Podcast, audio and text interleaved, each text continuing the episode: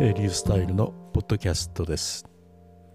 えー、新年明けて2日目となりますね、えー、平常運行で、えー、頑張っています。紅白歌合戦をですねえっとこれを収録しているのはあの1月1日の朝なんですが、まあ、昨日の夜紅白歌合戦を見ていました。なんだかんだ言ってもですねやっぱりあの見てしまうんですけれどももう今年はですねあのもうずっと紅白ばっかり見てましたね裏であの柴田がですねあのもあの K1 の、えー、元チャンピオンですかねその方を腕ひしぎ逆十字で瞬殺で決めるというそういうニュースを見てお頑張ったんだなと思ってね見てはいましたけれども実際にその番組は見てなくてもう紅白ばっかりつけてたということですね。え、昨年まではですねのダウンタウンの楽器のお使いですか笑ってはいけないというのがそれをあの交互に見たりとかもねしてたんですが、まあ、今年はそれもないということで、まあ、ずっと、えー、紅白の方を見てました。で紅白もですねなんかだんだんちょっと変わってきた気がしましてねなんか面白くなってきたんですよね近頃。それはあの出会いが面白いという。でなんかね年取った人だけにとかね若い人だけにとかなんかそういうような選び方というよりですねなんかあの非常にこう話題性のある人をどんどんピックアップしてあの伝えてくれるというそういうようなあの性格を、まあ、自分はちょっと感じるようになったんですよね。で昨日もね僕本当に知らなかった人たちがいっぱいいましてピアニストのあの藤井風さんですか。すごい人気だったんだそうですね。去年の1月になんかデビューして。まあ、それまで YouTuber で頑張ってたらしいんですけれども、まあ、デビューして大人気になってということで、えー、そして昨日は岡山の自宅からですみたいにね、えー、やって本当にあの自宅から的な感じで、えー、やってた。パラパラパラっとね ピアノ弾いててあこういうラフなのもいいねとか思いながら見てたんですが実はもうスタジオのすぐ横の控え室からだったということで、まあ、司会の人たちもねびっくりして知らされてなかったらしくて本当サプライズされていたんですがあのその方も最後はねミーシャとですね大鳥のミーシャのピアニストを務めるというこれもサプライズでそういうようなですね方知らなかったんですよでも昨日見てわとっても魅力的な人だなと思ってね今後ちょっとねそういう人たちのこともねあの自分もこういろいろ見ていきたいなって思ったんですよね。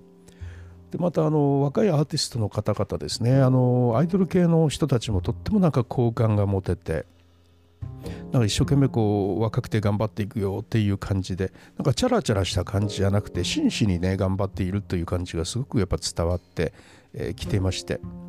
特にあの松村北斗さんですかね。あの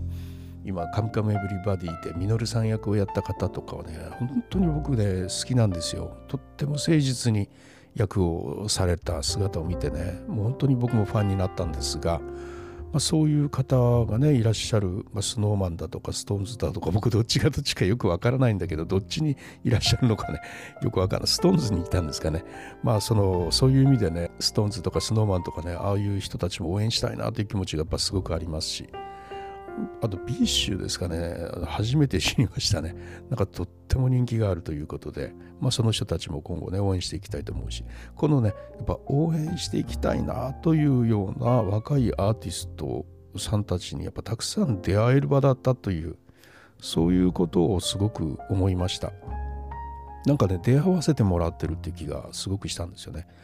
で僕自身ですねやっぱりこうアウトプットが多すぎてインプットの時間がすごく少ないというそういう反省があり、まあ、今朝昨日の朝ですね、まあ、今朝1月1日の朝ですね。書いたブログでは、まあ、2022年やっぱインプットの比率をまた戻していくんだというようなね記事を書いたんですけれどもやはりなんかね情報のインプットが足りないというのをすごく感じました。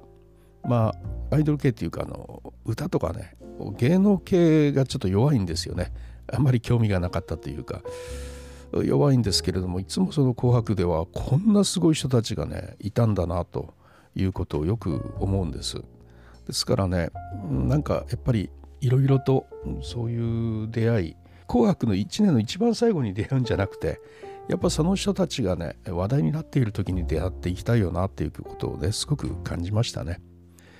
で一つの情報源として23日前に見つけたんですがあの10月ぐらいでしたかの全録のレコードを買って、まあ、1週間分が全部チャンネル録画してくれるやつがあるんですがその機能の中にねこれまで全然見てなかったんですけど話題のニュースっていうのがあるんですよ。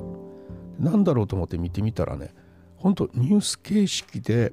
なんか話題になっているそのニュースから一部を切り取ったものがですねまあ本当34分ぐらいのに編集されたものがずらーっと出てるんですね。で改めて見てみるとですねそのニュース番組いろんなのがある中で必要なのがほんのちょっとっていうのが多いんですがそこからカットしたものがずらっとあるということでとってもなんかね今のトレンド把握するのにすごくいいじゃんかっていうふうに昨日はちょっと思ったんですよね。でこれね今後しっかり見てえそこからね何が今話題になってるのかということをね見ながらなんか良い出会いを見つけていきたいという気持ちがねすごくありましたね。ということで、まあ、インプットをね比率を増やしてそして良い情報に出会っていくとそういうことをねやっぱ今年はあのやっていきたいなというふうにねって思っているんです。でよく言うんだけど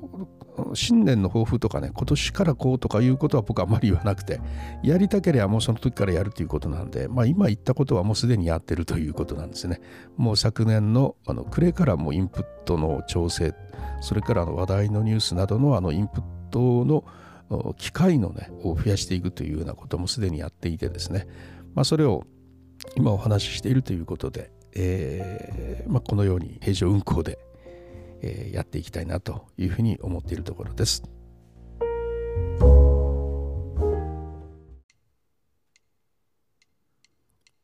はい、いかがだったでしょうか？今ね、正月1月1日の朝のね、9時なんですけども、すごく天気が良くてね、えー、なんかね、春じゃないのっていうくらい、いいあの雲一つない、雲一つない元日の朝ですね、あの元旦なんですけれども、良い朝をね迎えているなというふうに思います。今年1年退職2年目になりますけれどもさらに加速をしてねやっていきたいなというふうに思っているところです。それではまたリュースタイルでした。